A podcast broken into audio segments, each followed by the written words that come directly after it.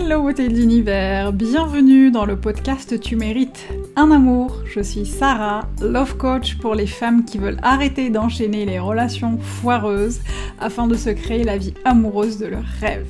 Chaque semaine dans ce podcast, j'aborderai avec toi plusieurs sujets afin de t'accompagner à transformer ta vie de femme. Je partagerai avec toi mes conseils et astuces ainsi que mon expérience de coach afin que tu puisses toi aussi devenir la femme que tu as toujours voulu être et créer la relation amoureuse qui te correspond. Alors installe-toi confortablement et c'est parti pour un nouvel épisode de Tu mérites un amour. Coucou beauté de l'univers, j'espère que tu vas bien, je suis ravie de te retrouver pour un nouvel épisode du podcast Tu mérites un amour. Et aujourd'hui je voudrais aborder avec toi un sujet euh, qui est assez important et qui est celui de savoir si on est oui ou non dans une bonne relation, ou plutôt de savoir si on est dans une mauvaise relation. Alors j'ai fait un peu le... Justement, en préparer le podcast, j'ai réfléchi un peu aux différents signes en fait qui peuvent nous montrer si oui ou non on est dans une mauvaise relation. Et j'ai essayé de répertorier un peu euh, en fonction de mon expérience, en fonction de celle de mes clientes, en fonction de celle de ma communauté qui m'envoie, euh, avec, qui j'échange beaucoup sur les réseaux euh, sociaux, notamment sur Instagram. Et d'ailleurs, j'ouvre une petite parenthèse, si tu ne me suis pas encore sur Instagram, eh bien je t'invite vivement à le faire parce qu'on échange beaucoup, beaucoup, beaucoup. Je partage aussi beaucoup de valeurs en plus de ce podcast. C'est simplement Sarah Ben Benzian Coach. Tu tapes ça sur dans la barre de recherche Instagram et tu me trouves assez facilement. Euh, et donc justement en parlant d'Instagram, j'échange beaucoup en fait avec, euh, avec ma communauté et on essaye euh, de recouper un peu ce qui selon nous, selon nos expériences, selon les expériences de notre entourage, de nos, de nos potes, de nos ex éventuellement, de savoir dans quelle, dans quelle mesure on peut en fait répertorier de manière évidemment non exhaustive, hein, sinon on passerait deux heures, je passerai deux heures sur ce podcast, mais simplement en fait quelques signes qui montre en fait qu'on est dans une relation qui est, euh, qui est pas forcément bonne, ou en tout cas qui n'est pas forcément euh, euh, saine pour nous. Alors aujourd'hui j'ai répertorié 12 signes qui montrent que tu es dans une mauvaise relation amoureuse et je vais essayer de les, de les lister et d'expliquer pourquoi en fait ces signes-là montrent qu'on est dans une mauvaise relation. Alors c'est parti, euh, on commence en transition avec le premier. Le premier signe, c'est le fait en fait de passer beaucoup de temps à se remémorer le passé plutôt qu'à vivre le présent. Ce que j'entends par là, c'est qu'on va avoir tendance en fait à être un peu nostalgique des moments qu'on a passés avec son ex, des moments qu'on a passés avec ses ex éventuellement, des moments qu'on a passés en fait avec des des personnes qui, avec qui on a construit, en tout cas avec qui on a vécu des relations amoureuses, on va avoir tendance un peu à ressasser ce temps-là, à se remémorer les, bons souvenirs, les bons moments, etc. etc. Euh, alors qu'on est, dans une relation dans le présent. On est déjà dans une relation et euh, on, on, pense euh, encore aux relations passées. Ça, c'est quelque chose qui montre qu'on n'est pas vraiment euh, super à fond dans la relation actuelle, qu'il y a peut-être des choses qui ne nous conviennent pas. Et si c'est quelque chose que tu ressens, alors il, serait peut-être euh, temps justement de te questionner sur qu'est-ce qui fait que tu penses en fait à tes relations au passé et comment justement mettre en place des actions, euh, des actions nécessaires pour justement basculer et faire en sorte que tu vives vraiment pleinement ta relation actuelle. Le deuxième signe, c'est qu'on est toujours dans l'attente des actions de l'autre et du coup, bah, on est souvent déçu. Ça, c'est quelque chose que j'aborde très souvent, notamment dans mes coachings et dans mes accompagnements. C'est euh, bah, déjà la, différence entre les attentes et les standards. Peut-être que ça fera l'objet d'un prochain podcast. Euh, mais du coup, c'est hyper important de, vivre la relation justement dans le moment présent et de ne pas être tout le temps, systématiquement, dans l'attente des actions de l'autre. Euh, quand je parle d'attente, d'action, c'est-à-dire que de, ne pas forcément exprimer ses besoins et ses envies, mais penser que l'autre va penser à notre place. Ça, je sais que c'est quelque chose qui arrive souvent. Euh, penser que l'autre va deviner ce qu'on a envie de faire, de, penser, d'avoir, d'être, etc. Et penser que l'autre, en fait, va anticiper un peu sur les actions et que l'autre va nous, nous, donner sur un plateau d'argent euh, tout ce qu'on veut et répondre à nos attentes de manière favorable. Ça, c'est vraiment le meilleur moyen de foncer droit dans le mur. Donc, mon conseil, en fait, c'est si tu as vraiment des attentes, en fait, envers, envers euh, l'autre, c'est peut-être de lui exprimer, en fait, ce que tu attends de la relation, de voir, en fait, si vous avez les mêmes attentes, si vous êtes en phase, si vous avez les mêmes langages de l'amour, si vous pouvez répondre favorablement aux attentes de l'autre. Et si c'est pas le cas, dans quelle mesure toi, tu, ne, tu, tu, tu, tu, fais en sorte de ne pas être autant déçu que tu ne l'es aujourd'hui. Le troisième point, troisième signe, euh, en fait, c'est de rester en pensant que il ou elle va changer. Ça, c'est quelque chose aussi que je vois et que j'entends assez régulièrement dans mes accompagnements. C'est qu'on, certaines de mes clientes me disent qu'elles sont restées dans une relation parce qu'elles pensaient que l'autre allait changer, parce qu'elles pensaient qu'on qu'avec leurs efforts, l'autre allait euh, modifier son comportement, l'autre allait euh, bah, aller dans leur sens, euh, allait complètement changer, et là encore, elles ont été déçues parce que clairement, ce n'est pas parce qu'on a envie que l'autre change qu'il va changer, et puis surtout, les gens ne, ne changent pas pour nous, les gens changent parce qu'ils ont envie de changer. Euh, et moi, j'ai une phrase que j'aime beaucoup, que j'ai entendue il, y a une dizaine d'années, je pense. Euh, quelqu'un avait dit On n'ouvre pas les yeux des gens avec un pied de biche. Et ça, je suis assez d'accord, parce que je suis vraiment profondément convaincue qu'on peut changer, puisque je suis passée par plusieurs étapes de changement, et que je continue en fait de changer, et il n'y a rien de de permanent à part le changement.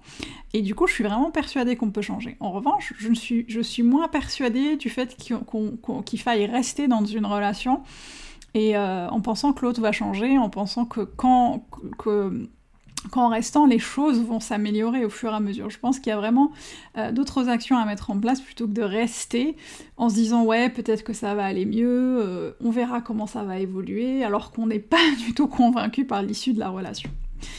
Euh, le quatrième point, euh, c'est d'essayer de changer en fait tes principes, tes valeurs pour lui plaire. Ça aussi, c'est quelque chose que j'ai aussi beaucoup, euh, beaucoup expérimenté à travers mes expériences et celles de mes clients. C'est qu'on parfois on a tendance à, en fait, à réajuster nos principes, à revoir nos, standards euh, à la baisse, à gommer un petit peu nos valeurs, à les étouffer pour que l'autre reste justement, pour qu'on lui plaise, pour que la relation fonctionne, pour qu'il n'y ait pas de conflit, euh, pour qu'il n'y ait pas de difficultés. Et ça, c'est quelque chose qui n'est pas sain parce qu'en fait, finalement, tu te rends compte que tes principes et tes valeurs ne sont pas forcément alignés avec celles de l'autre.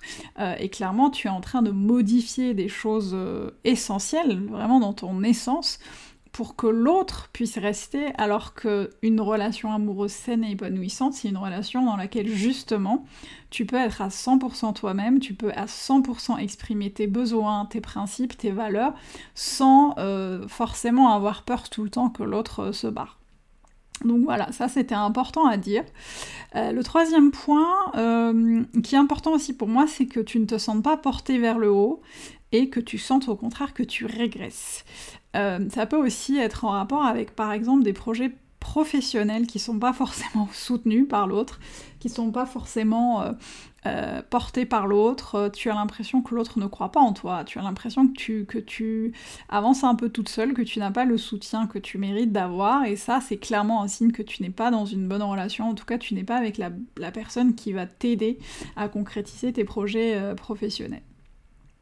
Le sixième signe, euh, en fait, c'est de voir vraiment que l'autre ne fait plus aucune, aucune action, j'allais dire effort, mais c'est pas vraiment une question d'effort, c'est de voir que l'autre ne fait plus aucune action, en fait, euh, pour alimenter euh, et nourrir la relation. Tu as l'impression que l'autre a un peu démissionné, en fait, qu'il est qu'il est plus du tout, euh, euh, il est plus du tout dedans, pour le coup, vraiment plus du tout dedans. Et euh, ça, c'est vraiment que ce soit toi ou l'autre, hein, d'ailleurs. Hein, ça peut être, ça peut être l'un ou l'autre.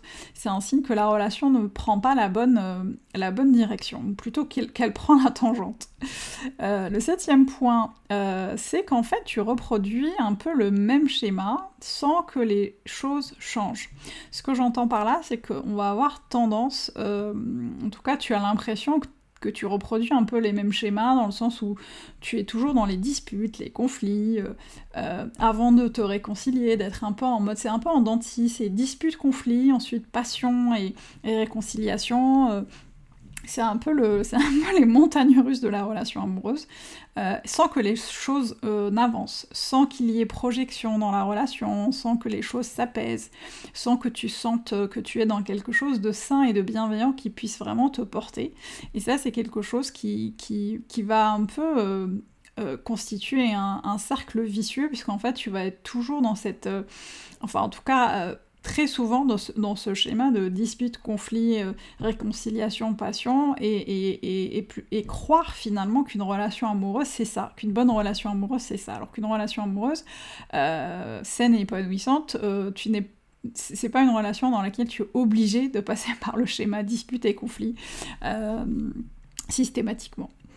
Le huitième point, c'est clairement quand tu n'arrives plus à communiquer avec lui ou avec elle, euh, quand tu n'arrives plus à communiquer avec lui, c'est que vraiment vous avez des difficultés à poser vos mots, à vous exprimer euh, sereinement.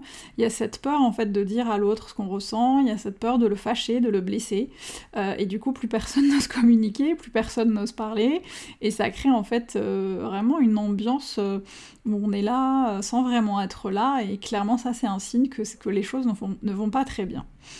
Euh, le neuvième signe euh, que tu es dans une mauvaise relation amoureuse, c'est que tu te sens perdu et triste tout le temps. Euh, là aussi, en fait, une relation amoureuse saine et épanouissante n'est pas une relation amoureuse où tu es censé être tout le temps perdu et triste. en fait, quand, tu as ce, type d'émotion, c'est qu'en fait, tu as des pensées qui, sont, qui ont germé avant, avant que tu puisses avoir toutes ces émotions. Et ça sera intéressant, en fait, de voir quelles pensées sont en train de germer dans ton, mental, dans ton cerveau, pour que tu sois tout le temps perdu et triste. Et peut-être faire le lien avec toutes les euh, en fait avec les points que, j'ai énumérés jusque là voir s'il y a un rapport s'il y a des choses qui se recoupent s'il y, y, a plusieurs points qui se recoupent et qui font que justement tu te sens perdu et triste tout le temps euh, le dixième point, euh, là aussi, qui est important, hein, tous, tous le sont, mais celui-là il me tient particulièrement à cœur, c'est le fait de, de te rendre compte qu'il n'y a plus de respect entre vous. Euh, qu'il n'y a plus du tout cette barrière de respect, que, vous vous parlez mal, par exemple, que, que, euh, qu'il, ou elle te traite mal, qu'il n'y a plus, de, a plus de, de respect de l'autre, qu'il n'y a plus de respect de l'intimité de l'autre, il n'y a plus de respect euh, des projets de l'autre, en fait, il n'y a vraiment plus aucun respect entre vous. Ça, c'est quelque chose qui est plutôt... qu'il est important, en fait, de détecter dès le début, dès qu'on sent qu'en fait, oula, il y a, y a un, un manque de respect qui s'installe euh, ça va être important en fait de le signaler, de le d'en parler et de, vraiment euh, mettre en place les actions nécessaires pour que les choses éventuellement euh, puissent, prendre une autre tournure. L'avant-dernier point, et non des moindres, qui est aussi important, c'est de, bah, en fait, c'est que tu n'arrives plus du tout à rire avec lui ou à faire des choses qui te font plaisir. Euh, alors, je suis désolée, mais quand on est dans une relation amoureuse, on est quand même là pour kiffer sa vie, on est quand même là pour rigoler, et on est quand même là pour se faire plaisir et pour faire pour être pour faire des choses qui nous font plaisir et à deux, seul et à deux.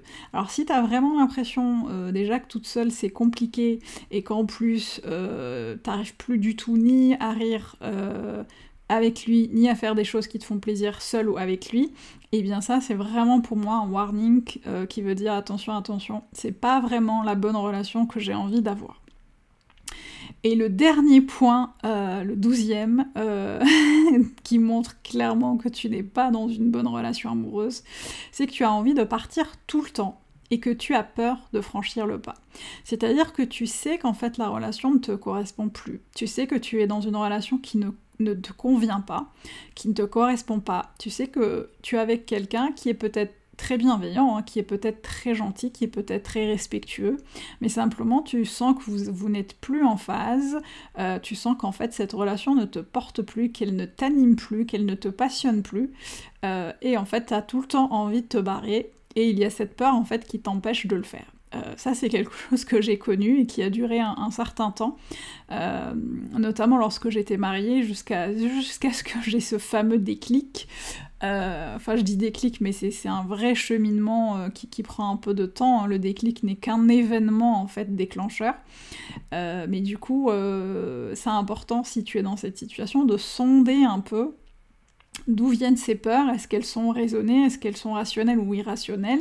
Euh, De quoi elles te protègent? Et puis surtout, dans quelle mesure elles t'empêchent d'avancer? Ça va être hyper en fait important de, de penser à ça, de réfléchir à ça et de te demander, ok, j'ai peur, c'est quoi mes peurs?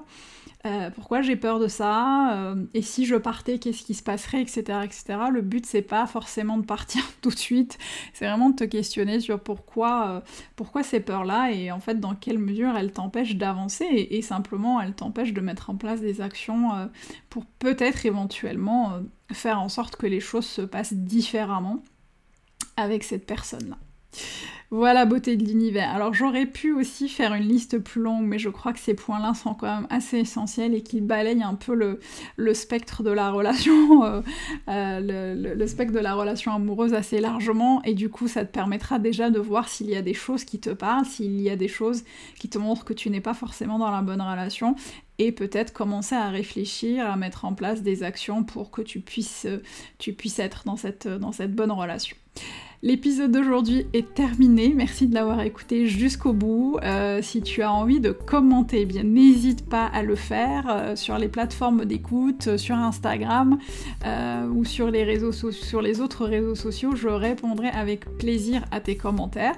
Et puis je te dis à très bientôt pour un prochain épisode de Tu mérites un amour.